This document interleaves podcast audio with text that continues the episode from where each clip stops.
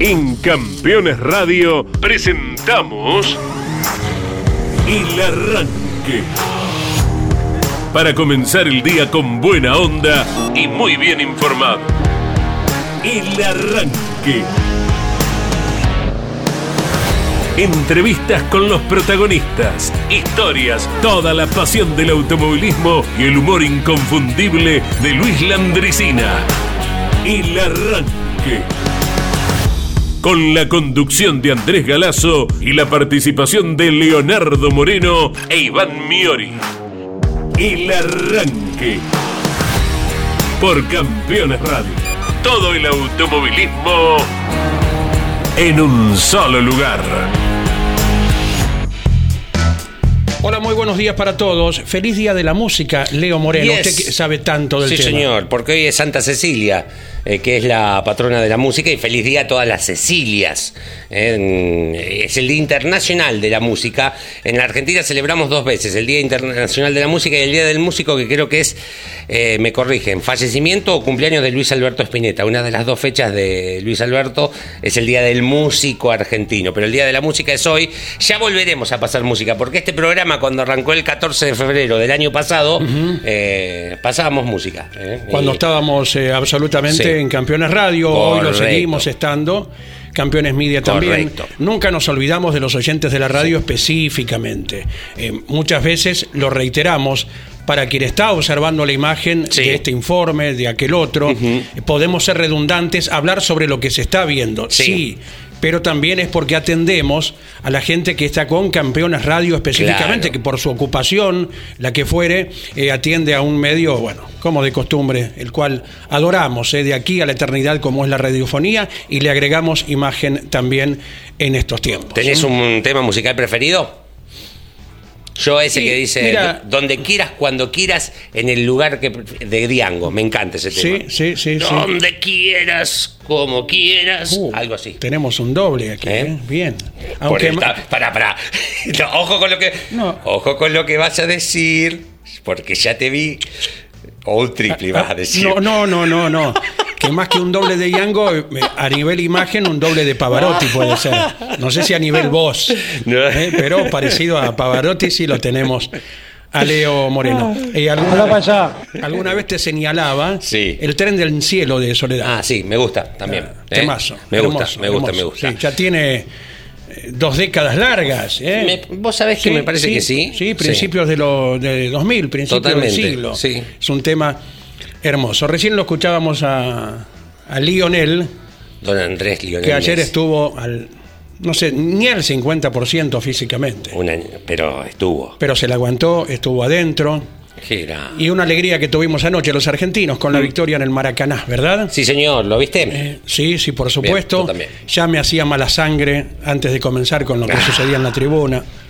Otra vez lo mismo. Otra vez con la gente. Vayan los equipos, vaya la selección. Sí.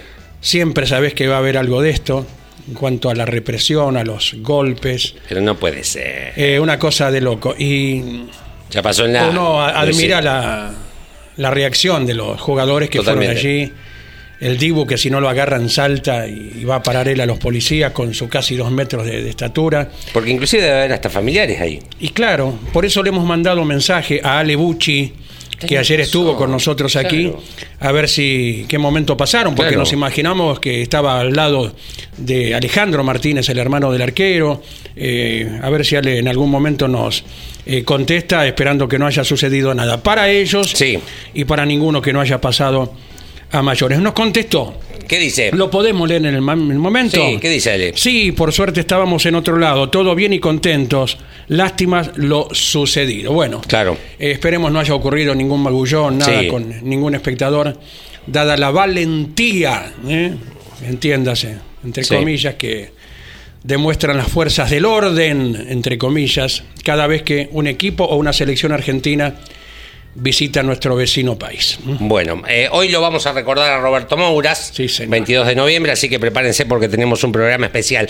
Le pa- eh, 22 grados en la Ciudad Autónoma de Buenos Aires, 21 en Altagracia, en Córdoba.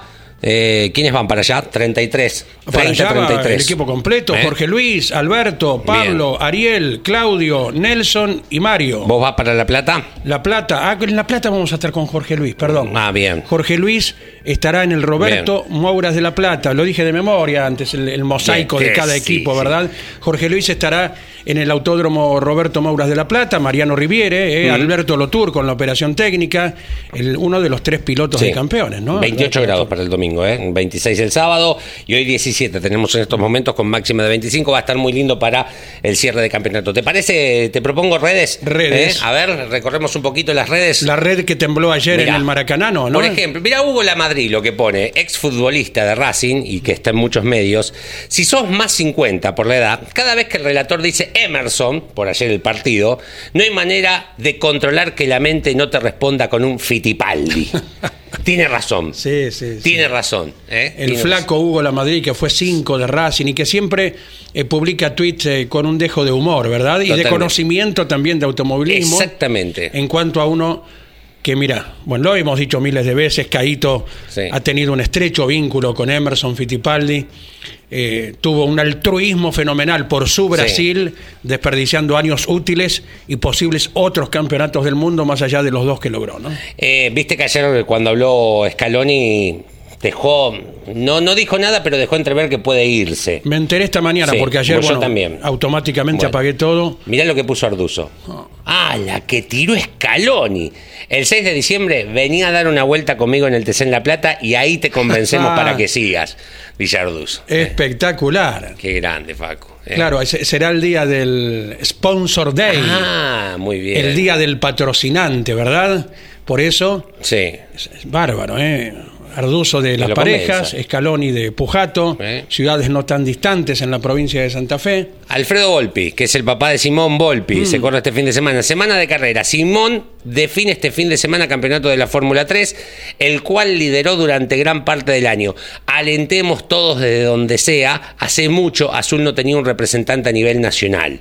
Lo que dice el Tordito llega como puntero del campeonato. Sí, señor, con Evan Weiss y con Oliva, otros dos integrantes del equipo de Gabriel Satorra, en segundo y tercer puesto en el torneo. Carreras que dan puntaje y medio. Todavía hay un amplio abanico eh, de puntaje por obtener durante sábado y domingo. Bien, ¿qué más tenemos en Avance. las redes? Ah, Angelito Guerra. Ayer estuve en el Museo Juan Manuel Fangio porque eh, se donaron varios cascos, entre ellos un casco de Miguel Ángel Guerra, eh, y mm, además fue el aniversario de la Fundación Fangio. Festejo primeros 37 años de la Fundación Fangio junto a grandes amigos, los Crespi, haciendo punta con Cora por Reutemann, Janina, Tulio y Juan Carli. Y es una de las tantas fotos que pone. Lo que ves detrás de, la, de Miguel Ángel Guerra Ayer en el Museo Fangio se inauguró también el espacio Carlos Alberto Reutemann. Sí, señor. y está este auto. ¿eh? Y bueno, hubo un casco de Miguel Ángel Guerra, un casco de Reutemann,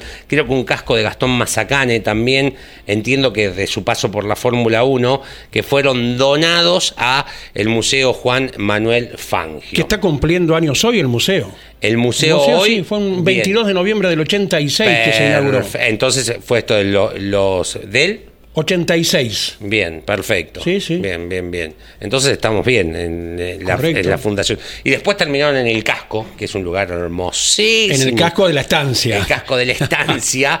Bueno, hay otras fotos que Miguel Claro. Ángel, los, los costillares, todo, esas cosas que lo sorprendieron a Jack Stewart cuando vino. ¿Eh? Los todo de la Argentina, pero cuando vio todos esos costillares uno al lado de otro, es Sir Jack Stewart. ¿Podemos seguir recorriendo? A ver qué hay. Eh, ah, más de, mira, Damon Relator eh, nos muestra algo de lo que es el espacio Reutemann. Mauricio Gallardo, nuestro Mauricio colega Gallardo. de las parejas también. Recién nombrábamos a la ciudad por Arduzo. Ahí tenés el casco, eh, algunas fotos. Eh, creo que está eh, también, no solamente es un espacio Fórmula 1, ¿no? Me parece que hay una foto con el Fiat 125, digo bien, o 1500 es. 1500. El 1500, perdón. Debutó con 1500 eh, Lole, sí. Sí, lindo, Y eh. corrió hasta con Coupé 1500 Qué lindo en los duelos que tenía con Paco Mayorga con el 404. Qué lindo auto la Coupé 1500, se fachera. Sí, sí, sí, Fachera. ¿Qué más? eh? Pasamos, creo que subí algo más. Mirá, esto Oh, también, ¿eh? Fórmula 2. Y aquel cuadro, o aquel, sí, es un cuadro de Reutemann y al lado Juan Manuel Fangio. Reutemann con el buzo de Ferrari. Correcto, ¿eh? qué lindo. Bueno, me gusta que eh, es una obviedad, ¿no? Que Reutemann tuviera su espacio en el museo. Es, raro, uno piensa que Reutemann tendría que tener su propio museo, ¿no? Digo, pero me parece que es el gran lugar para nuclear Lógico, todo. lógico. El, el Museo Juan Manuel Fangio. Es el palacio de los museos de automovilismo, más allá de la admiración que tenemos por quienes a cada ídolo eh, también le rinden tributo. Ah, mira, esto lo sube la Bari. Esto me parece que fue año 2003. Eh, una foto, no recuerdo si fue por la carrera número 1000 del TC que gana el Pato Silva. No sé si reconoces el paredón. Pero mirá lo que es esta, este staff. A ver si los tengo. Yo tengo. eh, arranco desde el Pato Silva. ¿Lo tienen abajo a la derecha? ¿Al Pato? ¿Eh? ¿Jueguen Yo- con nosotros? yo apenas si veo el monitor, El digo. Pato está. Ciantini. Arranco para la izquierda del Pato. Zona baja. Ciantini. Fabián Hermoso. La línea de abajo. El que le sonríe a René Sanata no lo tengo bien. Después, el- sí. En Imposible la carrera 1000 está Rubén Luis Di Palma. Allí No, está el Tano no. Pernía. Es antes. Claro, claro, esto es mucho antes. Mucho Sí, antes. sí. Eh, la subió Edgardo Lavari. Está el Tabo Verne, el Chueco Romero, el Pejerrey Belloso. ¿Me, me puedo arrimar? Sí, Y- arrímese. Y, destacamos, a ver. Acuña, me parece que es Lepaile que está al lado de Acuña, guarda con los auriculares, ¿eh? Eh, Dieguito Aventín, el Tano Pernía. ¿El de bigote quién es? ¿Dopico es? No, Dopico no, muy joven. El Pichi Iglesias. El de bigote es el pejerrey. No, el del medio sí, el que está al lado del Pichi Iglesias, a la izquierda, abajo del todo, al lado del Tano Pernía. Después arriba, punto del medio, Luis Rubén Di Palma. Arrau- ah, el- perdóname, Sí. el de bigote es Sergio Guarnacha. Sergio Guarnache, bien, bien Andy, gracias. Luis Rubén Di Palma. Arrausi es, me parece, Reyes, Ortelli, estoy yendo para la Mm. derecha. Lavari, el Gurí, Ochonero, Ledesma súper flaquito Sí. con el buzo de 9 de oro. Claro, esas fotos del año 99. Ya Bien. vamos atando Ahí cabos, va. ¿te das cuenta? Patricio Di Palma, Ah. Emilio Satriano, Salerno es, José Luis Di Palma, el catalán Magni, y arriba te la encargo, ¿eh? Al único que tengo es a el Lalo Ramos, el doctor Luaces, me parece que está al lado de Lalo Ramos. Nelson Guidi al lado de. ¿Es a Seba, el, el de amarillo que está al lado de Lalo Ramos, a la izquierda, arriba del todo? Lo veo al gringo del Bo. El resto no, no los tengo. Si ustedes los tienen en su casa, nos van aportando, ¿eh? Al 11 44 75 0000. Arriba de todo también está Javier Azar, ¿eh? el padre de Diego. Bueno, Bien, me gusta, ahí ¿eh? Esa vamos tratando. Bueno, jueguen en su casa, a ver si los tienen. ¿eh? ¿Qué más? Una más, ¿eh? 15 minutos de las 10 de la mañana, esto es el arranque por Campeones Radio y Nati Mouras hoy. Claro. ¿eh? 22 de noviembre, muy linda foto con su padre, dice 31 años sin papá.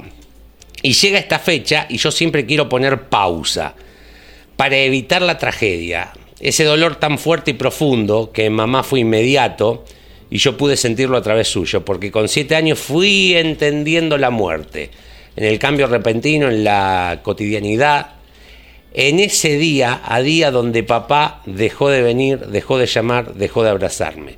Poner pausa y no tener que pasar por todo eso. Un segundo, un antes y un después. Y acá quedamos aprendiendo a vivir con una ausencia irreemplazable y sintiendo la presencia día a día, gracias a la genética, gracias a los fanáticos amorosos, gracias a los recuerdos que nadie puede borrarme ni el tiempo. Audaz, decidido, tranquilo, determinado, tímido, amoroso. Qué ganas de que vuelvas a casa y nos des un abrazote. Bueno, tiene mil comentarios. El vuelo artístico que tiene Sí. Natalia Mouras lo ha desplegado y puesto en palabras incomparables. Mil comentarios. Incomparables. Espectacular. Eh, bueno, es una muy linda foto que sube de, de ella con su padre. Eh, ¿qué, no, no, ¿Qué más aportar? No digo. Bueno, después tiene un montón de amor que le dan los. Eh, eh, las redes eh, mm, nuclean de todo eso. Tenés los haters, los, que te odian, los que te. Pero tenés mucha gente que te transmite amor, Sí. eh, que tiene esa posibilidad de directamente describirte Andy, en, eh, bla, bla, bla, bla, bla, y, y darte amor. Campeones estuvo el día de, lamentablemente, el entierro, ¿no? Claro que sí. En Carlos Casares. Vamos a compartir algunas imágenes y quiero que lo escuchen a Osvaldo Morresi y Oscar Castellano, charlando con el equipo Campeones. A ver qué podemos compartir.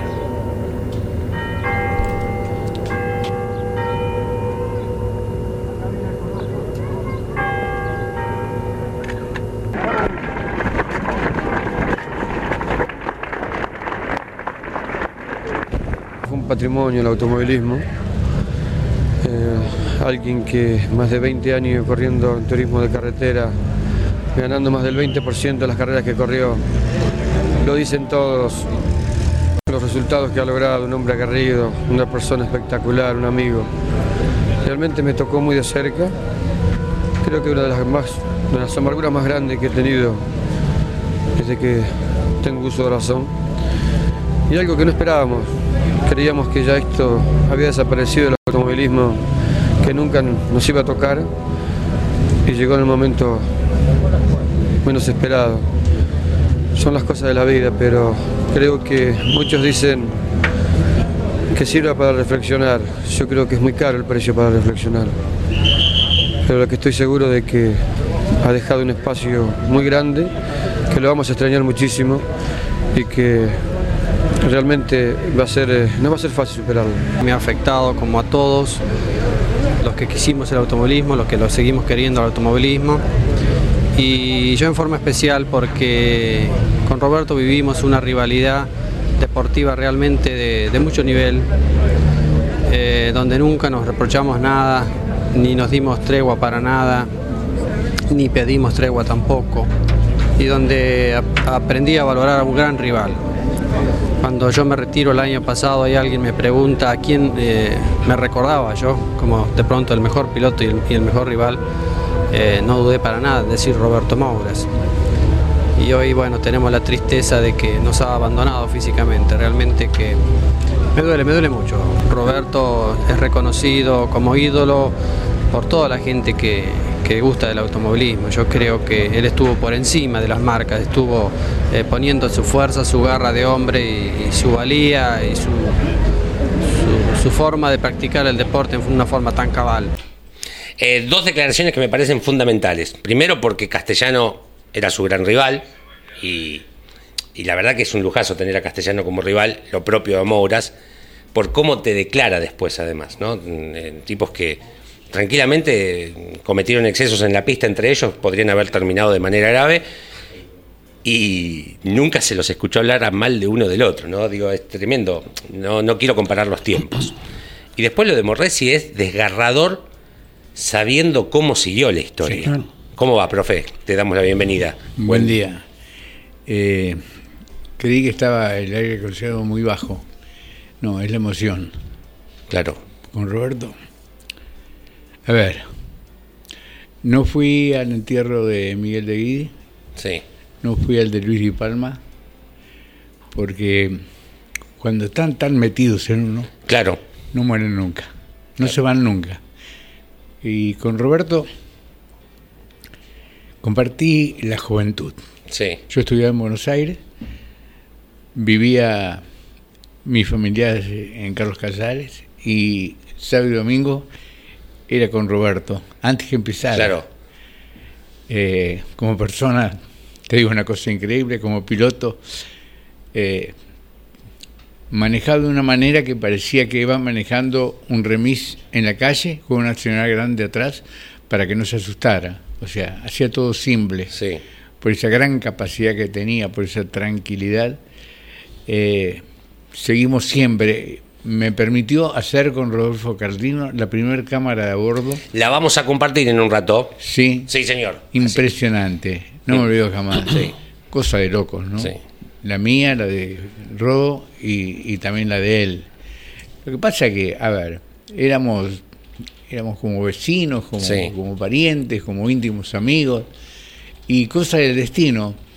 O sea, es que eh, cuando eh, yo empecé a vivir donde vivo ahora, en la escuela de la vuelta, iba la hija de él.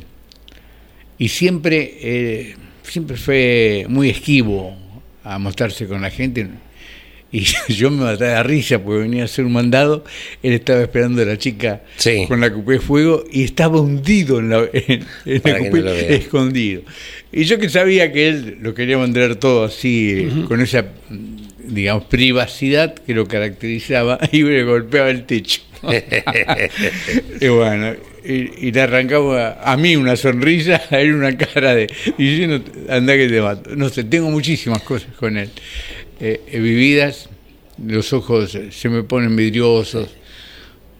Lo quiero mucho. Bueno, ¿te quedás con nosotros? Vamos a hablar con personas que están muy relacionadas a la historia de Roberto. Bueno. ¿Eh? Es un, es un gran personaje que sigue en actividad en las carreras del TC y ha estado ligado íntimamente. Es Omar Pisano. Todo el mundo lo conoce como Oli. Oli, buen día, abrazo grande.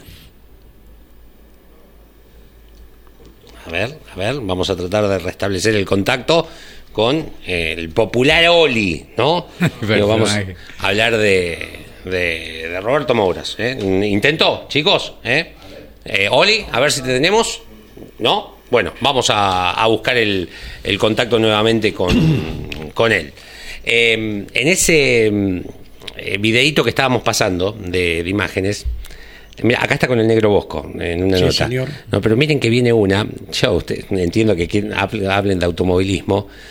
Primero me encantaban las gafas que usaban. para Allí arrancar. está Amadeo González, del Sí, cual no nos olvidamos jamás. No, tampoco, por supuesto. Miren la que viene ahora. La foto esta. Es Roberto Sánchez. Es Sandro. Pero miren la facha que tenía ese hombre, por favor. ¿Eh? Increíble esa foto, es, es un actor. Exacto. ¿eh? Exacto. Bueno, de hecho, con Carlos, lo, allá existe un, periódico, Sí, El Oeste, en Carlos Casares, sí. que tiene el chusmerío de todo el pueblo. ¿viste? Sí.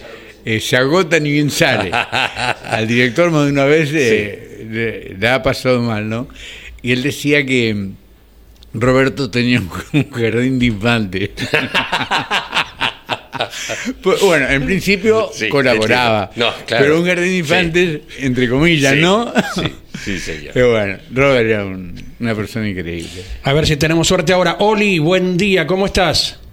Buen día, ¿cómo te va, Andrés? Abrazo enorme. ¿eh? Aquí estamos con el profesor Alberto Juárez, con Leo Moreno, con todo el equipo.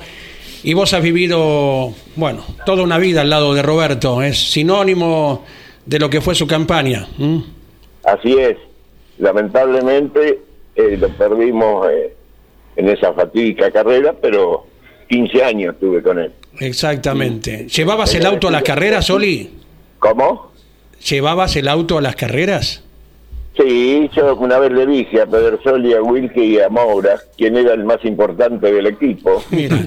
Y él, me, Roberto dijo, ¿y yo? Ah, sí, digo, bueno, la carrera en Pergamino yo te lo llevo a Tandil, ¿con qué correjo?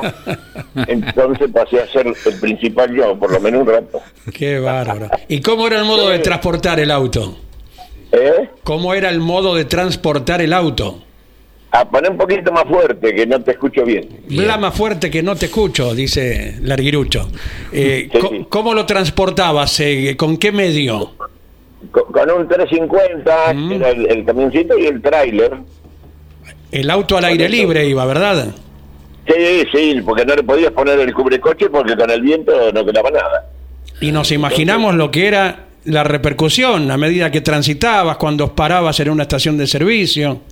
Ah, sí, vos sabés que eh, yo eh, una vez ganó Roberto en la barría y bueno, terminó la carrera, la realización, todo, y me iba, volvía para Buenos Aires. Y me corría un auto, ¿viste? Y bueno, por allá Servina y me dice si podía parar un segundo, había dos chicos arriba. Bueno, paré en la banquina y había un nene, ponerle, de, qué sé yo, cinco años, qué sé yo, y me dicen, ¿podemos sacarle una foto al auto? Que esto, que va?". Bueno, sí, sí, me y le digo, señora, ¿sabe qué vamos a hacer? Yo ahora abro la puerta un poquito porque no podía poner Sí. el guardabarro y lo pongo, a- bajé el vidrio y lo mandé por la ventanilla y quedó el nene parado en la butaca y agarraba el volante, ¿viste? Y entonces le sacaron esa foto. Bueno, muchas gracias, no, no hay por qué, bla, pam, seguí viaje. Pues es que después de muchos años, estaba sentado atrás de una carpa ahí en Olavarría, y viene una señora con un, un- un muchacho y un señor. Me dice, le voy a hacer una pregunta, ¿usted es Soli? Digo, sí, señora. Dice, este chico tenía, viste, más o menos unos 60, unos 70, me decía. Me dice, este chico era el que usted paró en una carrera el tal año y lo subió y sacó la foto de eso. Se acordaba de eso la mujer, Claro. agradecida conmigo, lo abrazo y otra vez foto y todo. Fíjate vos lo que, la repercusión y en esa época, viste que, porque me contaba, dice, había otros que no querían ni parar. Claro. Digo, no, está bien, señora, no hay problema. Rato más, rato menos, viste, antes era lo mismo casi. Qué tiempos tan distintos, ¿verdad, Alberto Juárez? Eh, te, te escucha el profesor, eh, eh, que, bueno, han vivido tanto y tanto con eh, Uf. el personaje de hoy. Además era un visitante de cuando tenía la casa rodante, por el micro, ¿no? Ajá. Eh, qué lindos momentos, ¿no? De recuerdo. Sí, bueno. Oli. ¿Eh? ¿Cómo? Eh, habla más fuerte. Qué lindos recuerdos, digo, de esos momentos de intimidad, charlando con él. Mm, Me acuerdo Sí. cuando eh, le, le comento, eh, Robert, mira, si pones dos amortiguadores Sí. al revés, con esa doble amortiguación no va a descansar o algo, entonces obviamente yo a Persoli no se lo decía, con Omar tenía más confianza. Y fue él y lo encaró y dice, no sabés lo que es ahora andando. Con, o sea, conversaciones de tipo técnico con él también. Sí. Eh, y humanas ni que hablar, porque en un momento muy difícil de mi vida eh, me habían recomendado que comprara un auto y yo no tenía, había comprado una moto para... Sí. Eh, Eh, bueno, y saltó ¿por qué no compraste un auto? Y porque no tengo el dinero. Venir a buscar. ¿En serio? Sí, sí, venía a buscar. Los muchachos de Campeones lo saben. O sea, la humanidad eh, de Roberto Oni, corregime si no es así, superaba eh, la bonomía, la bonanza de, de los mejores seres humanos. Y digo, ¿pero cómo te lo pago? No, úsalo. ¿eh? Salvar la situación y después tráemelo y vemos qué hacemos. Así era Roberto, como también colaboraba con muchísima gente que lo necesitaba, ¿no? Sí, sí. Eh, era para vos, eres un espectador de lujo, Oli, en las reuniones esas porque estabas siempre vos. Ay, querido Oli, se cortó. ¿Quién es el mal? Así que en serio te. Porque él se dedicaba, vendía autos, ¿no? Pregunto. Sí, tenía sí, tenía agencia. de él, autos. él inventó el tema del canje de autos por productos. Te digo ¿Cómo que es eso? casi vendía autos por eh, corderos, por Sí. ovejas, por vacas, por gallinas. Una vez había vendido una pollería y lo, yo en las notas, claro, en la intimidad que te- tenía yo con él, por ahí le salía con una pregunta que no tenía nada que ver, que la gente no entendía y él, eh, bueno, eh, se defendía como podía. Él inventó en esa época, eh, era concesionario Volkswagen Sí. No recuerdo, y él te vendía un auto por lo que vos trajeras, incluso por eh, cereal, Mirá vos. eh, hasta tenía un silo, creo que en la zona de Chivilcoy, ¿no? Mirá vos. Y además esa relación le permitía conseguir el sponsor, ¿eh? Comercialmente era impecable. Claro. Además, era bondadoso con todo. Un día estábamos en la carrera de 9 de julio, no había eh, alojamiento. Entonces vamos a Casares, que está Sí. a 50 kilómetros. Y pasamos y se subió al auto nuestro. Era una carrera de 300.000, me acuerdo. Y nos llevó hasta que consiguió un hotel. ¿Qué tenía que hacer ahí? Qué grande. No, no, eh, todas las anécdotas que se puedan contar. eh, además tengo la satisfacción de haber aportado algo para un accidente que pudo llevar su vida eh, en su momento. El accidente más grande que tuvo él, ¿con quién fue? Con Oscar Castellano. Sí. ¿Cuál ¿Eh? de ellos? ¿eh? Eh, el de Bahía Blanca, Bahía Punta Blanca. Alta. Bien, bien, Ese fue tremendo. Carlos me había permitido ir a, mm, al debut de Ángel de Guerra en el automovilismo internacional en Italia, ¿no? Y una de las cosas que me dice Ángel en su momento, eh, eh, Alberto, lo que estoy loco, me agarran de, me agarran del cinturón y hasta que no me duele todo el cuerpo, no dejan de tirar. ¿No? Y ahí me explicaron que era consecuencia de que de esa manera eh, estaba bien pegado el cuerpo, no tenía los golpes de desplazamiento y además con los nervios, eh, las sensaciones de manejo, un poco se aflojaba. Obviamente llegamos a Bahía Blanca, Sí. ¿no? a Punta Alta, mm, transmitíamos con el dinosaurio, que le decíamos a nuestra Sí. cabina, y, y allí estaba por largar Roberto. Obviamente, cuando vos tenés un cierto grado de amistad, que haces? Vas y lo saludás, ¿no? Me subo al auto y agarro los cintos y Sí. entra, tía. No, no, no, déjame que esta es la forma que me enseñaron allá. Y allí salió. Recordar el vuelco que fue tremendo, Sí. ¿no? Que fue tremendo y que él quedó indemne, sin ningún tipo de daño. ¿no? Y a- para mí fue una gran satisfacción haber intervenido en ese momento. Exacto. Te vamos liberando, Oli. Gracias por el contacto. Sí. Eh, Leo, ¿tenés alguna consulta? Eh, sí. eh, Oli, además de llevar el auto, eh, ¿qué, qué hacías después en, en la carrera vos? Buen día, que no te salude. De lo que, lo que venga. Después en el taller hacía los mandados, Sí. llevaba mate, Bien. Llevaba el auto a la carrera y lo que venga. Viste, cuando es un grupo medio chico y hay muchos autos, Sí. había tres autos en una época con el de Sí. Pato y el de Bandel. Claro, En el año 87, eran tres Chevrolet y éramos siete, ocho personas nada más. bien. Y, y tenías una cábala también, ¿verdad? Ah, Para bueno. Roberto? La, la cábala mía fue famosa porque cuando el accidente de Bahía lo Sí. yo ahí en Punta Alta, eh, toda la noche ahí, y estaba Pedersoli y estaba Felipe Salgado, Sí. y, y bueno, y entonces entró la enfermera así fuertemente y me dijo que tenía que hacer eso, pipí, y bueno, ahí quedó la, la, la famosa cábala, pues yo dije, vos sos el toro de Carlos Casares, yo soy el, el elefante de Castelar. No, no, no, tenés que ver lo que es después. Ah, sí, sí. Qué terrible. Eso fue. Ahí Pero- nomás te lo dejo livianita. Entonces lo usábamos de cábala, Sí. que salía, ¿viste? Pero tenía una cantidad de, de ajustes. Te- te- ¿Había un número de ajustes también? con el- no, de acuerdo a las vueltas, eran, Ah, bien. Claro, eran 15 vueltas, 15 veces.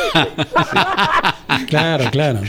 Un día. Cuando venían las de autódromo, que era un poquito más vueltas, Claro. eh, luz, olvidate. Un día me acuerdo nuestro inolvidable eh, locutor Víctor Arriaga que dice, Oli quiere que Roberto Mouras corra las 24 horas de Le Mans. Así es, así es. Así es. Y, y, y de casualidad no las 84 de, Eh, Exacto. todos los torinos. Gran Qué Oli, bueno. te, te agradecemos el contacto. Será hasta el próximo fin de semana porque estarás en el Mouras como de costumbre. Si Dios quiere, el sábado voy, sí. Pero Vamos por a favor. mm. A ver si nos vemos. Abrazo enorme, mil gracias. Qué- Bueno, y recordarlo siempre como, como, como toda la vida, van, ya quedamos poco de, de la- de aquel tiempo. Y fue un pilotazo. Mm. Un pilotazo. Bueno, chicos, y Ah. muy buena persona.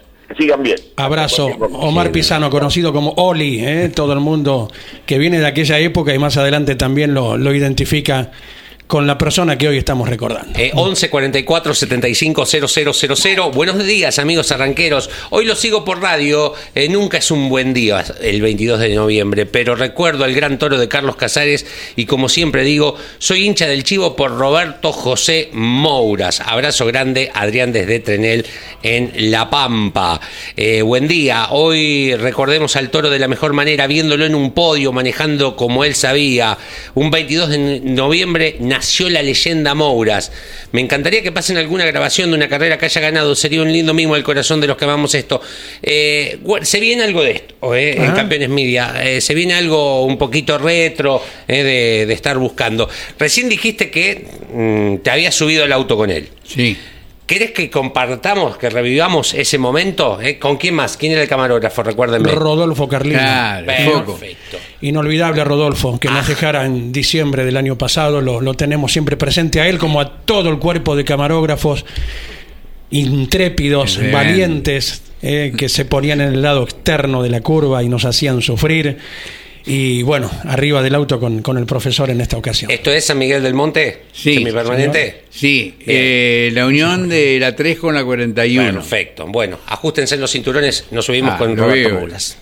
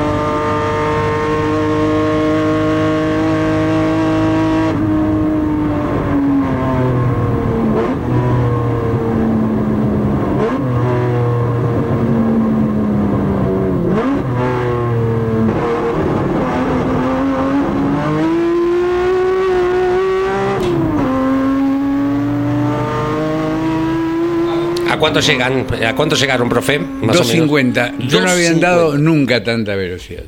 Ah, Tremendo. claro. Y sí, yo no anduve nunca 250. Habremos en mi cuántos años, ¿no? Sí, El sí. año que era. ¿Y cómo iban? Eh, ¿qué- ¿Quién iba sentado en la butaca de adelante? Eh, Roberto a la izquierda, a la derecha, el foco Guerrero. ¿Y vos? No, y yo arriba del tanque de combustible que estaba atrás de la butaca. Un inco- yo tengo inconsciencia, eh, te digo la verdad, si se la recuerdo a mi mujer, la vez pasada en la fiesta de 60, Sí. eh, eh, 60 años, Sí. Claudio tuvo la inquietud de que ella contara lo bueno y lo malo que Sí. sus sensaciones en los 60 años. Y después yo no sabía nada de eso. Pero después de la fiesta me di cuenta por qué durante los 10 últimos días previo a la fiesta me trató mal.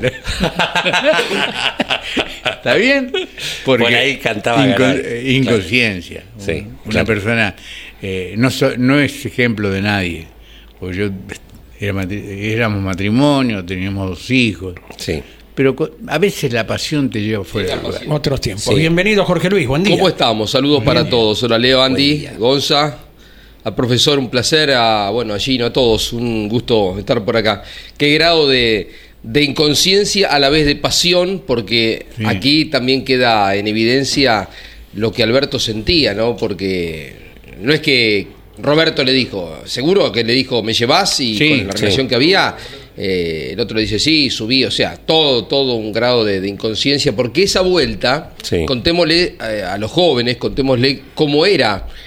Los autos no tenían ni, ni pruebas libres. No. Se arrancaba la serie, que sería antes de la, de la serie esto. Sí, una vuelta. Una, el auto lo llevaban hasta la grilla, que era la ruta, o sea, que era el momento donde él podía probar, ver cómo estaba el freno, no le iba a escatimar acelerador por más que viniera Alberto, Claro. relación, cámara, él iba haciendo su trabajo, Claro. Roberto. Eh, entonces lo probaba en condición de ya de carrera, ¿no? Porque se bajaba Alberto, se subía el acompañante y se bajaba el camarote y Arrancaba. arrancaba la serie. Ahí nomás, ahí nomás. Era ese el tiempo de, de la ruta, ¿verdad? Tenemos a alguien en línea, video, ¿sí? Es Alejandra Ducet, quien ha sido acompañante de Roberto mucho tiempo. Bienvenida a. Campeones Media, Alejandra, buen día. Hola, buenos días Gino, ¿qué tal? ¿Cómo les va a todos ustedes? Bueno, con Jorge Luis Leniani, Alberto Juárez, Leo Moreno, te Te saludamos está saludando Andrés Galazo. y, y alguna reflexión que seguramente tendrás miles. Eh, bueno, la verdad que con respecto a lo que decía de Alberto, realmente eh, era una cosa de, de todos los días, de hacer cosas extrañas, esa gente, eh, o sea, todos, ¿no? A mí me pasaba de, de haber probado también en ruta en otro auto y eh, sin butaca, agarrada de la, de la jaula, ¿no? Y uno se pone a pensar ahora es bastante loco. Pero bueno, la verdad que a pesar de, de la falta de Roberto, eh, el hecho de que la gente lo recuerde permanentemente, eh, uno no puede creer cómo perdura en, en la historia, ¿no? Todo su, todo su trayecto en el turismo carretera y como humano, eh, que realmente ha hecho unas cosas extraordinarias con, con toda la gente, ¿no? Que se acercaba. Eh, ¿La puedo saludar? Pero, por favor. Buen día. ¿Cómo llegas a ser acompañante de Roberto Mouras? ¿Cómo, cómo, se, cómo se dio eso? Eh, yo vivía a la vuelta de la casa de Roberto. Ajá. Eh, yo sabía que él era Roberto Mouras, lo que yo no sabía que Roberto sabía quién era yo, ¿no? Y bueno, tenía 18 años, eh, me gustaba mucho andar en motos grandes y eso Roberto lo, lo veía. Eh, entonces se acercó un día de enero, eh, o sea, yo salgo de la panería, que es justo una cuadra en la casa de él, y me llama, pero yo como era Roberto Moura, yo digo, no, me está saludando. Entonces eh, saludé y, y me fui para mi casa. Entonces él se mete esa media cuadra en contramano y cuando se mete ahí me di cuenta que era que quería hablar conmigo y entonces me acerqué y bueno, le hablé como si fuéramos amigos. Sí. Eh, hola Roberto, ¿cómo estás? ¿Qué sé yo? Eh, te digo esto porque después, una vez que empecé a correr con él, no le pude hablar nunca más. Y fue ahí que me, me pidió disculpas por haberme parado ahí en la calle y también se volvió a disculpar porque me que- quería preguntar la edad que tenía y cuánto pesaba. En ese momento que tenía 18 años pesaba 42, eh, no, 39 kilos. Perfecto. Ese era el dato, ese era el dato. Era. La venía mirando, Roberto. Mayor Esto de es lo edad. que necesito. 39 kilos, perfecto. Y la pasión del padre de Alejandra, ¿no? Ale, Ah. abrazo enorme, buen día. Sí. Hola, buen día. ¿Cómo estás, profesor? Bien, bien. Alberto, como nos tratamos siempre. ¿Eh? Eh, tu padre era un fanático del automovilismo y vos traías en tus genes también eso, ¿no? Sí, sí. Y lo que pasa es que ahí los domingos religiosamente eh, se almorzaba en silencio porque había que escuchar eh, la radio. Hmm. Eh, no volaba una mosca, era la radio y nada más que eso. Y bueno, eh, además cuando ganaba Roberto eh, íbamos a, a la ruta a esperarlo. Eh, y bueno, después cuando él llegaba lo recibíamos y entrábamos en caravana eh, festejando el triunfo, ¿no? Claro. ¿Y cuándo debutás? ¿Te acordás? ¿Y en dónde? Sí, el, sí, sí, el 18 de febrero en Santa Teresita, eh, de triángulo. 1990. Mira. Alejandra, ¿cómo te va? Sí. Jorge, ¿cómo estás? Hola, ¿cómo estás? Bien, Estuvimos vos. compartiendo lo que fue la presentación de- del libro eh, la última vez ahí en Casares. Eh, ¿Cómo fue manejarlo internamente? ¿Hubo resistencia? Alberto contaba que, tu familia eran fanáticos de Robert. ¿Hubo resistencia que te subieras al auto de carrera? No, no. Cuando le conté a mamá no me creyó, pero justo Roberto, cuando yo entro a casa, papá llega, así que le pide permiso a él. Tenían que firmar ellos dos el permiso. Así que no. Además no me podían prohibir eso si toda la vida había tenido que respetar el silencio para escuchar las carreras. No me podían prohibir correr. Qué grande, qué grande. ¿Y cómo le fue en ese debut? Y solamente corrimos la serie porque se rompió el motor. Así que bueno, nada. Pero fue todo un- una satisfacción porque inclusive no habíamos ido a probar ni nada. Directamente me subí a correr. ¿Acompañaste a otros pilotos también luego? Sí, sí, sí. Sí, corrí con varios pilotos más. ¿Y cómo era Ninguno Roberto manejando? Una pregunta que te hicieron un millón de veces. ¿Cómo manejaba? Eh, espectacularmente bien, muy, muy bien. Iba a fondo, iba a fondo. Realmente esas frenadas de la chicana, o sea, no, no, una barbaridad, realmente hermoso. Eh, Ale, en- no pudieron correr la final, pero estoy viendo las carreras del 90. Después ganaron en La Plata, en Balcarce y en Junín. Tres seguidas. Claro, en Junín se corrió con otro acompañante, Ah, bien. porque como el peso nuestro era 105 kilos, cambiaron, como lo hicieron siempre, cambiaron el reglamento a mitad de, Claro. a mitad de año para perjudicarlo, porque bueno, sabemos que en, en varias oportunidades ha pasado eso. Entonces, entre piloto y acompañante teníamos que pesar 150 o co- correr con lastre. Entonces subió a Germán ese día y ganó en Junín con Germán, Bien. para demostrarles que él no necesitaba, que él, que él podía ganar. Qué grande. Esto, Alberto, La meta de él era ganar el campeonato con Chevrolet sí o sí. esto Alberto lo muestra un poquito a él, ¿no? Lo, lo medido que era, lo, lo cuidadoso. También él lo era con el tema de las gomas, Sí, de los tremendo. neumáticos que usaba, que los usaba al límite, ¿no? Al límite de, de estar eh, torneados casi lisos para que fuera más rápido el auto. Pero esto explica sus 50 victorias, un montón de, de cosas, el perfil profesional, dedicado, em, tan consustanciado en todos los detalles, en tiempos donde el automovilismo iba por otro lado, ¿no? Iba por otro lado. Así como muchas veces ustedes, Alberto, vos dijiste, Ju- Juan Galvez fue el primer profesional que tuvo el automovilismo. En otra época, en épocas también muy complejas de, de- de inseguridad, hoy uno mira y pareciera pasaron eh, 30 años, 32, por ahí. un poquito más. Ponele 40 años pasaron de, de lo que vemos, ¿no? Y vos decís pasaron 80, ¿no? Porque Claro, estábamos la en diferencia, sí, de- totalmente. De inseguridad, de, de, mm, Sí. falta de, de cuidados esenciales que tenía el automovilismo. Vos ves los taludes, eh, árboles, columnas, Tremendo. cordones, lo angosto que era. Eh, era por eso también tiene estos ribetes el automovilismo de aquella época eh, y también la quiero escuchar a Alejandra en este aspecto su reflexión eh, de, de próceres, de, de gente distinta, porque a nosotros como periodistas nos pasaba, yo era joven, pero ibas a hacer una nota antes de arrancar una carrera en la ruta, y tenías esa sensación de que a lo mejor eh, Sí. podía pasar algo grave, ¿eh? Podía pasar algo grave, Alberto. Exactamente, porque los autos se habían desarrollado de tal manera, venían de una evolución, es lo posterior a las Sí. cupecitas. Aparecen esos monocascos, aparecen suspensiones ya, te digo, estudiadas, y el piloto ya para ser, eh, para estar en el nivel de alta competencia, tenía que estar atento a todo. Es decir, sugerencias de ingenieros, ya, ya intervenían algunos ingenieros, otros ingeniosos, y aplicaban y aplicaban. Es por ello, de pronto, eh, Jorge, que se llega a las velocidades que se llegó. Velocidades no solo por lo derecho, sino también de curva. De hecho, fíjate, ¿por qué eh, Alejandra es uno de, de su elección para el auto?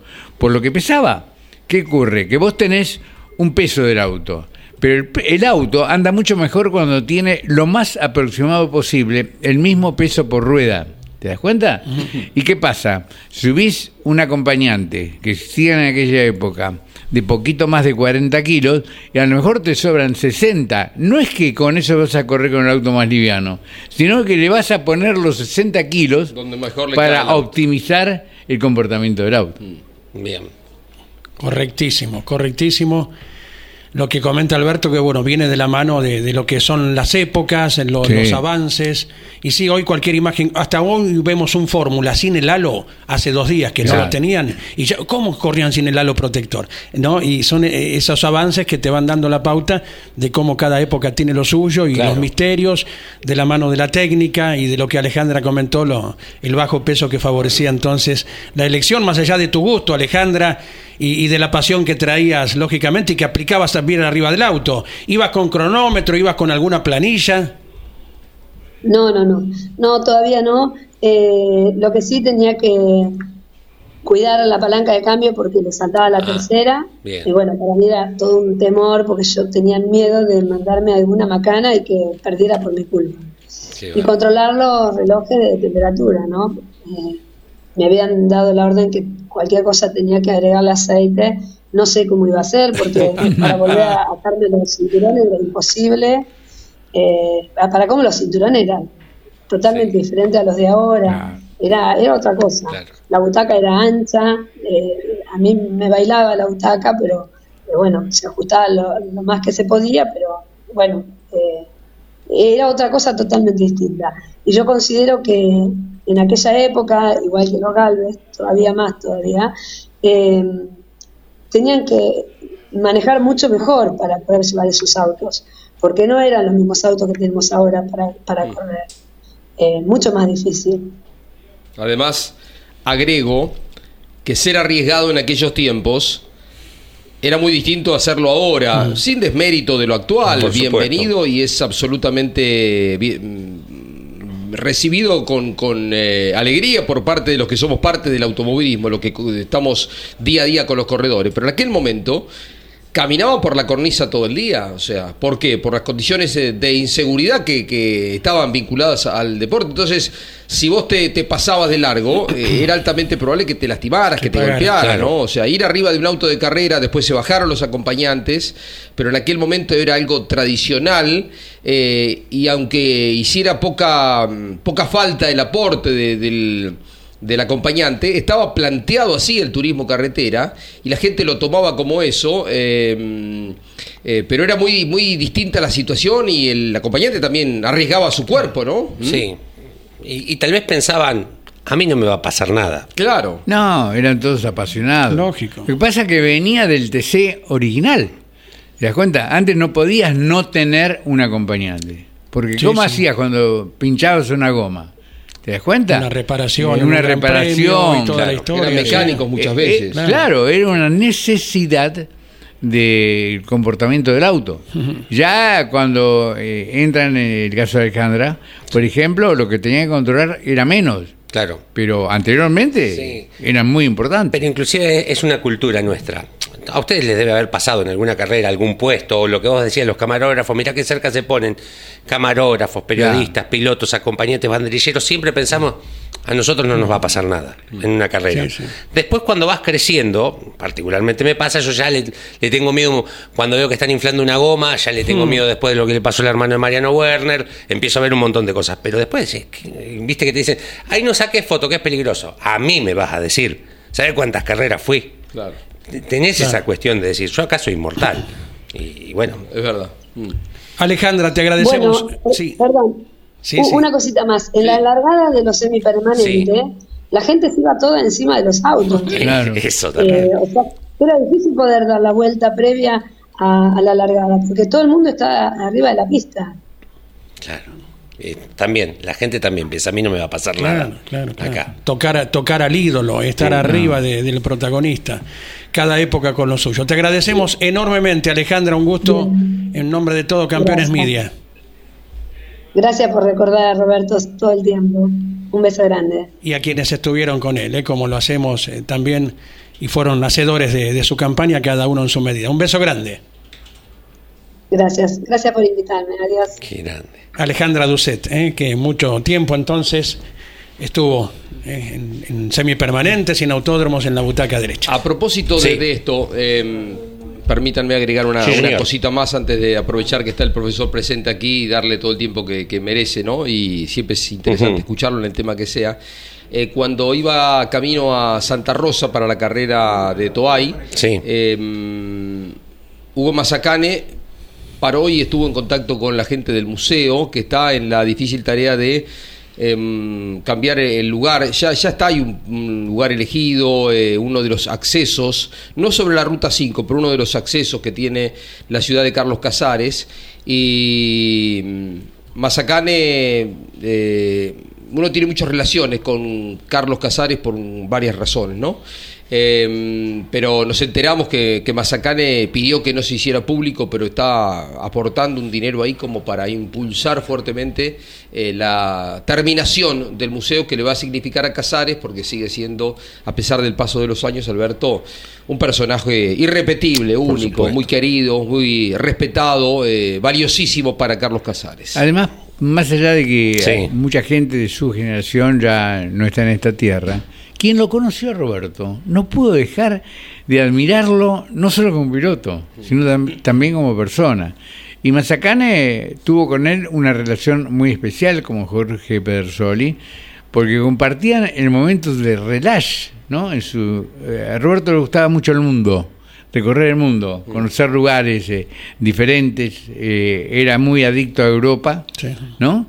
Y alquilaban una casilla rodante en Europa y se iban los tres, ¿no? Eh, eh, cocinaba también Roberto. Son detalles, ¿no? Sí. Particulares de que era una persona muy normal para lo que de pronto uno imagina de un, ídolo- de un ídolo. ¿Está bien? Y le le agregamos una más. Esta la hemos contado, lo hacemos por primera vez en Campeones Media. Ustedes se acuerdan de Gidio Frangella, fue Sí. muchos años comisario deportivo de la CDA del ACA. Devenido periodista, trabajaron juntos muchos años. antes. Una vez Sí. que dejó el comisariato, tenía su propio programa de radio, después estuvimos juntos un tiempo largo, y una vez embarcarse, terminó la carrera y le va a golpear con temor el micro para grabarle una nota a Roberto Mouras post carrera. No solo que lo hizo subir al micro, sino que lo invitó con los tallarines que estaba comiendo en ese Ah, momento. Bueno. Punto final. Qué bárbaro. Yo nunca lo vi a Mouras en mi vida. Sí, o sea, falleció, tenía 11 años, iba a las carreras a buscarlo los sábados, era muy difícil encontrar los semipermanentes en la verificación técnica Sí, sí. administrativa, y nunca lo vi. Claro. Me quedó esa cosa de nunca verlo personalmente, obviamente, recontra sabía quién era Mouras, y lo iba a buscar, el auto tengo mil fotos, pero nunca me lo pude cruzar en la vida. Siempre se alejaba del mundanal ruido, ni bien terminaba su Lamentable. tarea, ¿no? Sí, sí. sí, sí. Eh, les leo un par de mensajes. Justo hablabas del museo. Dice mm, eh, aquí: eh, Buen día, amigos del arranque. El año pasado, con el club del DKW, hicimos una visita al Museo de Carlos Casares. Gracias por el homenaje, nos dice Eduardo de Quilmes, que además nos envía la foto y la ven, Mm, eh, Eduardo, con el DKW en la puerta del Museo Roberto Mouras. Qué Rápido están ahí. Eh, Eh, Nane también participando, Gino. Bien, Gonzalo. Qué grande. va, va va, va los muchachos a fondo. Me Linda- llamaba- linda imagen. justo Lindo hablabas del museo. chiquitito, pero Qué muy bien. bueno, Sí. muy completo tiene. Está, esta fue la primera concesionaria de Roberto. Él arranca, Alberto va a aportar algún datito interesante, vendiendo autos. Eh, esta es la, la imagen de donde ahora está el museo, Sí. en una de las calles principales que tiene Casares. Eh, todavía se mantiene en la parte de atrás en lo que era su oficina, casi sin cambios, eh, el- los muebles, eh, de cómo quedó, ¿no? Después él se pasa porque él compra, él se hace concesionario Volkswagen en aquel Sí. momento, se hace muy potente, muy fuerte, eh, no solo en Casares, creo que también estaba en alguna otra ciudad cercana, ¿no? Y después, bueno, eh, tiene muchos campos, eh, era una potencia, eh, Roberto, ¿no? Eh, pero un perfil bajo, bueno, digno de, de una persona que, que ayudaba a tantos eh, colegios, eh, gente que lo necesitaba, pero con un perfil bajísimo y sin que nadie lo, lo supiera, Alberto, ¿no? Y no solamente de colegios, sino también comedores, ¿no? Y, a ver, y le daba una mano a todos. Si vos querías comprar un auto y estabas Sí, aproximado, con lo que contaste. él te llevaba realmente a, a concretarlo. Y eso, eh, o sea, un muy buen empresario, ¿no? Porque vivía y dejaba vivir. Y tenía, tenía la política del crecimiento, porque es la mejor manera de, de potenciar lo que vos haces cuando lo que te rodean Claro. eh, Claro. te acompañan en esa gestión, ¿no? Eh, una persona muy, pero muy, muy normal para lo que queremos que sea una buena persona. No sé si, no sé si me explico, ¿no? Eh, reunía las condiciones. A ver, yo a veces cuando se va gente de esas características digo, que se lo llevaron porque, porque es demasiado bueno. Ah, sí. Sí, es un consuelo. Por muy eso el recuerdo eterno, ¿eh? Sí. Cada día, por H o por B, y cada 22 de noviembre, lógicamente, de modo particular, y nunca nos olvidamos, lo reiteramos esto, de Amadeo Huevo González. Claro, ¿eh? totalmente. Su- su. Tremendo. Por eso lo pusimos ahí en algunas Lógicamente. Bueno, y ya que estamos sí. en el recuerdo de Roberto, yo quiero nombrar a una persona que fue su hermano de, su hermano de la vida, ¿eh? a quien de pronto lo voy a ver mañana para entregarle el libro que todavía no se había podido, no, no habíamos podido, eh, combinar, Héctor Moro, Mm. ¿no?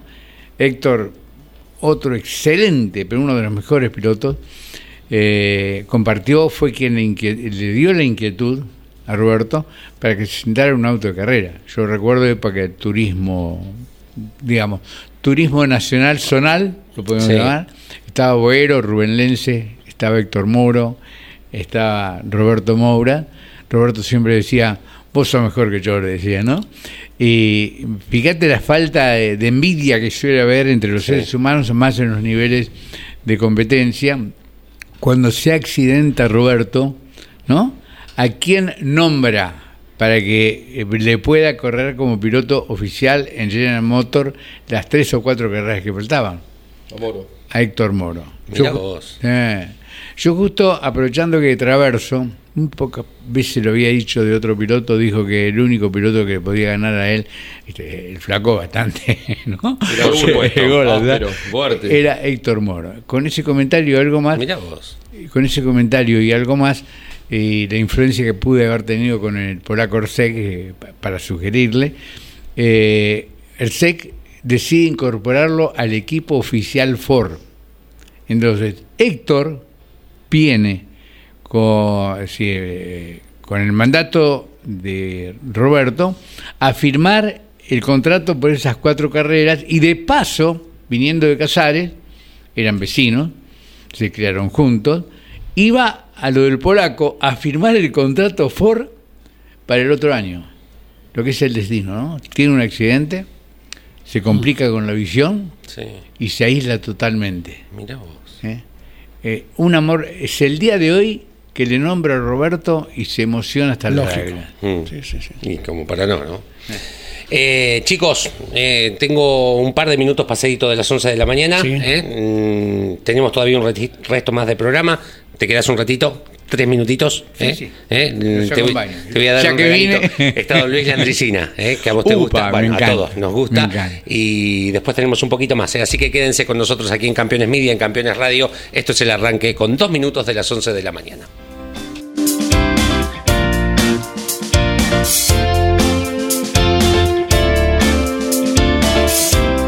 Pero así como hay suegras bravas, hay yernos bravos. La vez pasada había sonado el teléfono, la casa del señor Baigorria Mendía, sí. Ah, mire, de la compañía de seguro Tres Puntas, para notificarle, no sé si usted está enterado, del fallecimiento de su señora suegra. Dice, ¿cómo no voy a estar enterado? Mi amigo, vengo del sanatorio, yo recién acaba de acontecer. Bueno, no sé si usted está enterado, señor, este, que hay una póliza de seguro, un seguro de vida, eh, contratado por su extinta suegra, que los hace beneficiarios a usted y a su señora esposa de este seguro, y como el seguro comprende gastos de sepelio, queremos que ustedes decidan qué vamos a hacer con el cuerpo de su señora suegra, porque tenemos que encargarnos de todos nosotros. ¿Cómo que decidamos? Claro, ¿qué quieren que hagamos con el cuerpo? Si sepultura común, embalsamamiento o crematorio. No, y no corran riesgo, las tres cosas, che.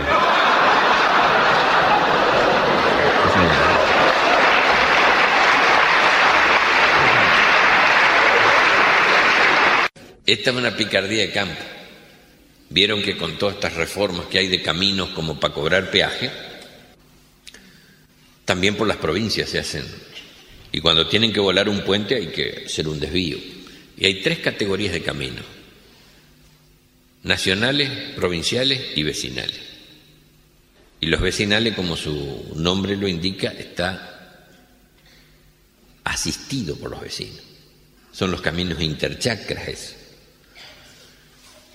que son caminos de tierra, son y han sido y van a ser de tierra, no se van a faltar nunca, porque eso es a partir del esfuerzo de los propios vecinos. Entonces, cuantimás, después de unas grandes lluvias, si la cosa está fea porque ahí quedan huellas, se juntan los vecinos, siempre hay un líder, che, vamos a poner 10 litros de gasoil cada uno y, ¿eh? y le pedimos la máquina de vialidad, le damos unos pesos al, al peón de vialidad y que nos pase la Champions y así se relega. Bueno, en este caso, uno de los desvíos, después de, explotar un puente, era por un camino vecinal, camino de tierra. Y eran como 14 kilómetros de desvío. Y pasaba por el campo de los Medina. Los Medina habían comprado ese campo y ya tenía la casa hecha. Porque si hubiera sido por decisión de ellos, nunca lo hubieran hecho tan cerca al alambrado, porque ningún tipo que es de campo hace la casa pegada al alambrado, porque sabe que cada vez que pase un auto le va a tapar la casa con tierra. Y esta raramente, yo no sé si estaba hecha ahí, después trazaron el camino, pero la cuestión es que estaba muy cerca del alambrado.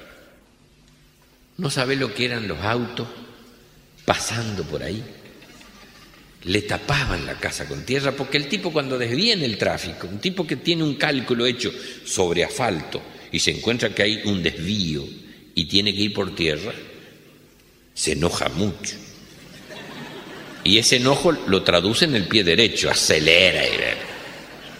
Porque quiere recuperar eso, anda a saber dónde salgo ahora ya. Y pasaban, y le tapaban la casa con tierra a Medina. No podían tomar mate no podían tender la ropa, le habían liquidado no sé cuántas gallinas. Los perros afónicos no podían ni ladrar, tapados de tierra.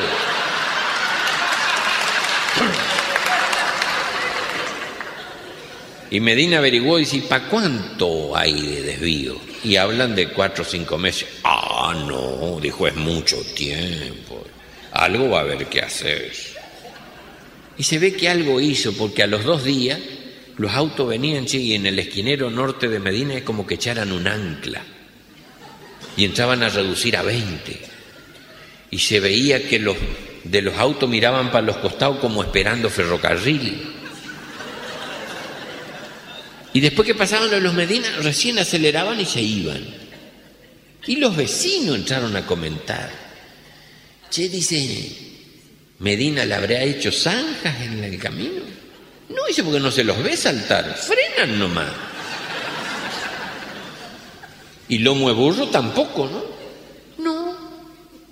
¿Le habrá echado algunos miguelitos? No, dice porque pararían a cambiar las gomas. Él dijo que algo había que hacer.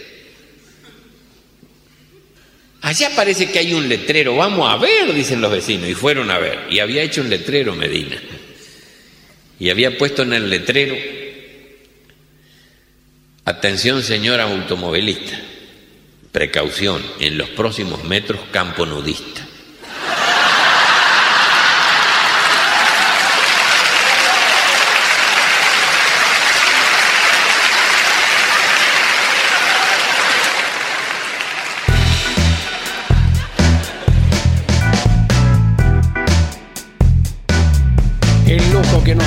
Día con Sí, Don señor. Luis, que estuvo tan activo. ¿eh? Nuestros compañeros lo compartieron el fin de semana. Alberto Loturco, Ujú. Miguel Páez, Jorge Dominico, Santiago Zanoni. Con Don Luis, que reiteramos, estuvo de sol a sol y con foto y autógrafo por todos lados. ¿eh? Bien, eh, el saludo a Nico Afín, que nos está eh, escuchando y viendo desde Ah, Cañuelas. y tuvo los casquitos. para nuestro equipo, sí. Fenómeno. Dos campeones zonales te traigo rapidito, antes Bien. de entrar a clase, dos campeones zonales que te estamos presentando de esta temporada 2023. A ver, a quién les muestro. Ya mostramos a los hermanos, a los primos Geneto. Este es Ariel Sayago. Ariel Sayago es campeón de la categoría Fiat ABZ, se coronó en La Plata, es un Fiat 600. Esto, hermosísimo. Representa Cañuelas casualmente, ¿eh? así que eh, es uno de los campeones 2023 con este hermoso auto. Ariel Sayago creo que es motor 1.4. Hmm, eh, por lo que veo que es la mayoría, son muy pocas las categorías que quedan con el motor original o en su defecto 1100. Me parece que este es un motor 1.4. Ariel Sayago entonces de Cañuelas. Y esto es un turismo del 40, motor Chevrolet. Este chico es Agustín Walbilin, se corona campeón por primera vez, es el campeón más joven de la historia de la categoría, tiene 20 años y es el primer campeón en el concepto del TC del 40 de Juan N. Fernández, partido de Necochea. Juan N. Fernández, eh, esto es un Chevrolet, esto es un turismo del 40, una flecha de plata hermosísima y me parece que este es el autódromo de San Cayetano. El anterior era el autódromo de La Plata, este es el autódromo de San Cayetano. Dos zonales que te queríamos presentar, campeones de este el 2023, que lo vamos a ir haciendo de aquí hasta fin de año, presentarte a los que salen de nuestra cantera. Entramos a clase. Profesor, nuevamente, ahora lo saludamos formalmente. Buenos días, querido profesor, decía el chavo. ahí. Buenos días, Leo. Buenos días a todos los que estamos acá. Un gusto acompañarlos realmente en este emprendimiento, en esta solución radio-imagen Sí. que pensó Claudio y que lo ejecutaron mucha gente y que ahora lo disfrutamos aquí en Campeones. Bueno, aquí estamos. Vos sabés que... mm, Nos tuve- quedó un temita de la semana pasada con la Sí, señal. eh, lo que pasa que también eh, Sí. me lo preguntaron varias veces. Ajá. ¿Qué pasa? Los autos no hacen más flotación rebote por poising, como le dicen ellos, Marsopeo ¿no? también le llamaban. Eh, sí. bueno, a mí me gusta decirlo mm, como ocurre, eh, decir, eh, flota y rebota, en definitiva, Rebota, que es lo que pasa Bien. el auto. Eh, después les digo esto, esta es eh, la solución. Ahí está el efecto suelo que se utiliza actualmente. Esos perfiles de amarillo, usted Sí. ve, es un perfil de un ala de avión puesto Sí. al revés, un sector, en un túnel que forma, digamos, el pontón del auto. Esto mm, lo aplicó Colin Chapman. Ahí podemos parar, chicos. Eh, exactamente. Lo amarillo es, decís. Exacto. Bien. Es un perfil de un ala de avión puesto al revés. Otro Sí. día lo explicamos en detalle. Si yo lo doy vuelta, Sí. la parte plana queda hacia abajo Sí. y está la parte curva hacia arriba como en el avión, hay una diferencia de presión que Sí. genera un flujo laminar que después mm, lo dejamos para otro Sí. día, genera distintas cargas. Menor en el avión hacia abajo, mayor hacia arriba, por eso el avión a cierta velocidad se eleva, ¿de acuerdo? Bien, perfecto. Si yo esto lo pongo al revés, ¿qué es lo que ocurre? Esa carga va dirigida hacia el piso, aplasta, pero bien. tiene que ser hacia el piso, si no, no actúa, no sobre un perfil de carrocería. ¿Estamos de acuerdo? Sí. Entonces, ese avión puesto al revés, o ese sector de ala de avión puesto al revés, hay un sector muy aproximado al piso. ¿De acuerdo? Claro, la pancita. Eh, exactamente, Bien. muy aproximado al piso. Cuando el auto se desplaza a velocidad, el flujo de aire que pasa por allí Sí. va aumentando con la velocidad, obvio.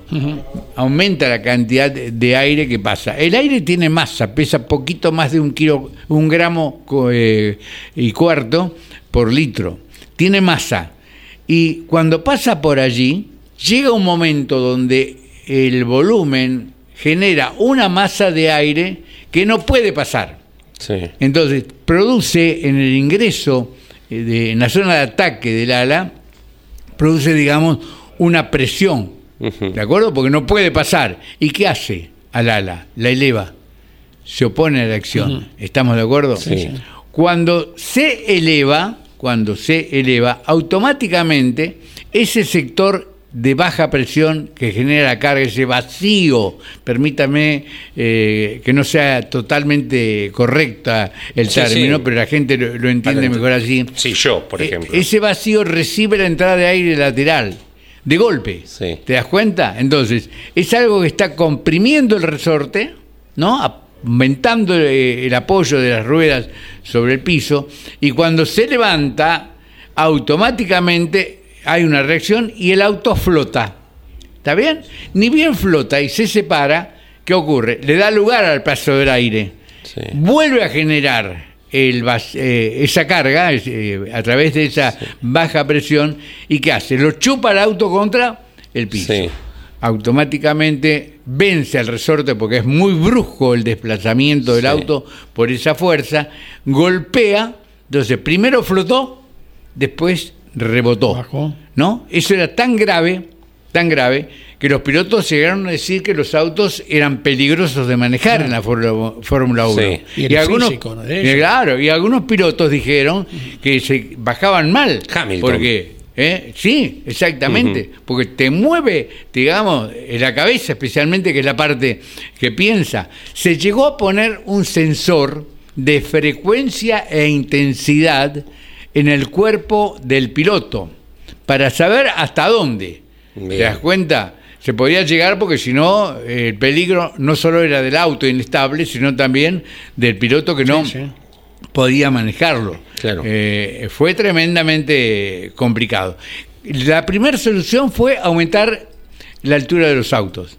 ¿De acuerdo? Bien. Y, pero perdiendo parte de ese efecto suelo que es lo que se implementó este año Sí. para la, la- la Fórmula 1. Bueno, eh, ¿qué ocurrió? Están los genios en cada una de sus cosas. Para mí Adrián Newis es el gurú de la aerodinámica. El, ingeniero diseñador de autos más campeón de la historia de Fórmula 1. Es tremendo la cantidad, la cantidad de campeonatos que tiene. Entonces inventó un piso, ¿no? Que es ese, eh, bueno, Ah, el que está. eh, ah, el video continuo. cuando, ¿te acuerdas del accidente de Checo Pérez en Sí, Monte Carlo? cuando levantan el auto, ¿No? sí. Eh, lo levantaron el auto, aparecieron las fotos indiscretas. La que nunca querían que salga. Claro. es la que viene claro, ahora. claro. Hacemos pausa acá. Ah, ¿Es esto? Ahí está. Bien. Ahí está.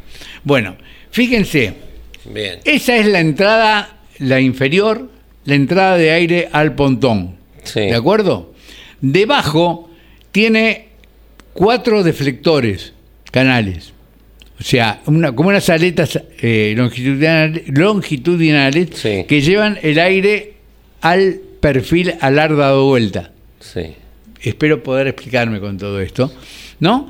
Y hay otros, fíjense que están inclinados, están orientados, no están, Sí. no están en armonía con la corriente de entrada. Sí. Entonces, cuando cuando se satura la entrada de los canales principales que mandan el flujo de aire al, a- al ala invertida, ¿no? Obviamente en el otro que hacía, aumentaba la presión, levantaba el auto. Sí. En cuanto aumenta la presión, el aire busca otro lugar y encuentra otro lugar. ¿Cuál es? Los canales que están sobre el borde exterior del auto. Sí. ¿Está bien? Entonces, el exceso de aire que provocaba la flotación se va por esa canalización hacia el lateral y desapareció la flotación y rebote o el. ¿Te das Una cuenta? obra que no se ve salvo en una situación como esta. Claro. Adrián dijo, eh, no, no, seguramente es algo fácil. No, no. A partir de ahí todos los equipos incorporaron soluciones parecidas, ¿no? Y hoy los autos trabajan a pleno, fíjate. Van bien bajos. Sí. ¿Para qué bien bajos? Porque disminuyen la resistencia al avance y aumenta la velocidad final. ¿eh? Mejor performan bien bajos. Y cuando, digamos, se produce o intenta produ- producirse eh, ese flotación rebote, el auto toca abajo, pero no lo levanta porque van escapando por el costado el exceso de aire. Al usarlo tan bajo, rozan. Hubo dos desclasificaciones hace poco porque han puesto una madera. En Austin, Estados Unidos, sí. Exacto, una fue... Hamilton y Leclerc, ¿no? eh, eh, Hamilton y Leclerc, y le han permitido colocar ahora patines de titanio. Mm. Vieron que ahora sale, eh, digamos, parece que sale fuego, ¿no? Sí. ¿Eh? Es el rozamiento, eh, pero no hay rebote, hay simplemente apoyo. Y el piloto podrá moverse un poco la cabeza, el cuerpo en general, pero prácticamente nada. A mí me gusta a veces llevarle la... Espero que, que me haya sabido ¿Cómo explicar, no? ¿no? ¿Cómo no? pero especialmente aquel que no... Como ese señor que dice que hoy no, no- no nos ve, sino solamente eh, nos No. escucha. ¿eh? Sí. Eh, muchísimas gracias. Pero lo que se deben haber roto la cabeza, ¿eh? Para hacerlo. Las pruebas que deben haber no, hecho. no, no, Adrián, eh, cuando esto apareció, Sí. A mí me pareció que era así. Yo tengo un gurú también, ¿no? Sí. Que tengo, para mí es un privilegio, es realmente algo, un regalo de la vida que pueda llamarlo y que me llame Enrique Gelabroni, ¿no? Sí. Digo, Enrique, yo siempre cuando mm, opino algo, eh, que no estoy en contacto directo, lo consulto con la gente que, que sabe, ¿de acuerdo? Me dice, sí, Alberto, dice, yo no entiendo por qué no se dieron cuenta. Lo que pasa es que los ingenieros que trabajaron con el efecto suelo eh, ya no están más. Y los nuevos, los nuevos, no conocieron todo esto. Claro. Algo que es simple, Capito.